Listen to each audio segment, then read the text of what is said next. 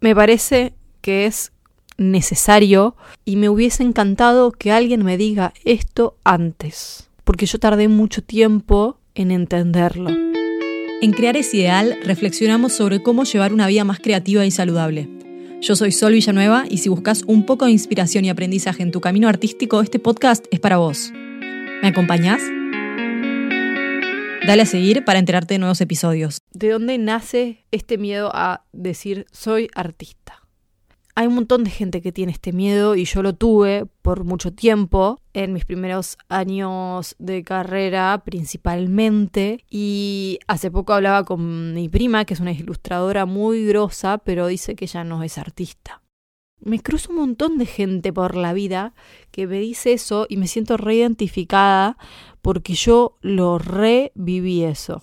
Es como que yo sentía que la palabra me quedaba grande o que yo quedaba muy pequeñita para eso. Para mí implicaba una presión enorme y yo le daba una importancia tremenda, porque claro, era lo que yo quería hacer, entonces para mí era como como mi sueño ser artista, ¿entendés? Como para mí era re importante y entonces a la vez me aterraba etiquetarme como artista porque decía, no, si yo digo que soy artista o si yo empiezo a, nombrarme como artista y asumirlo, quizá pierdo la capacidad de crear con tanta libertad, de tomarme esto que hago como un juego y toda esta ligereza que yo siento cuando pinto, quizás la pierdo porque le doy demasiada importancia a la palabra.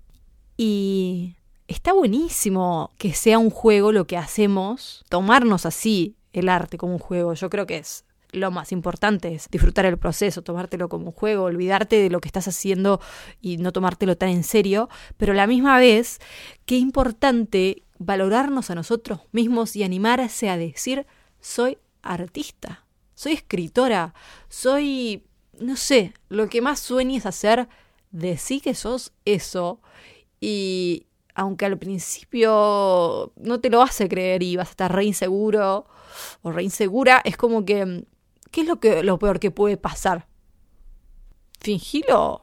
Fake it till you make it. Nada, fingí un poquito y en algún momento te la vas a terminar creyendo y eso va a llegar a vos porque los cambios empiezan por la identidad de uno.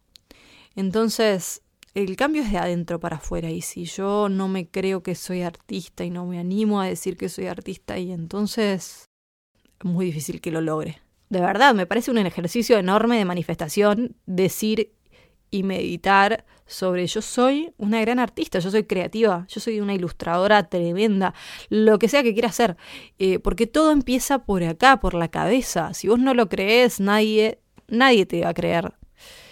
Yo misma lo viví, yo estaba hace tres años estudiando la carrera de artes visuales, me metí apenas terminé el colegio y sabía que quería dedicarme a esto, pintaba todos los días, pero cuando alguien me llamaba artista, yo automáticamente era, no, todavía no soy artista. Como que miraba para abajo y me ponía re incómoda, era como, era como si necesitara el permiso de alguien como si me faltara un recorrido, una exposición súper grande, la aprobación de alguien, lo que sea.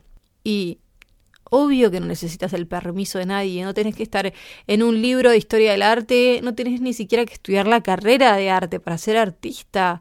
Simplemente tenés que estar creando cosas, inventando y, y encontrando un lenguaje propio y algo que tengas para decir. No hay mucho más.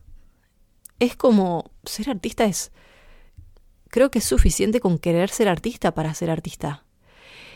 Pero yo tenía otra concepción. Para mí, artista era alguien reconocido internacionalmente, que hizo cosas enormes, que cambió el rumbo de la historia del arte.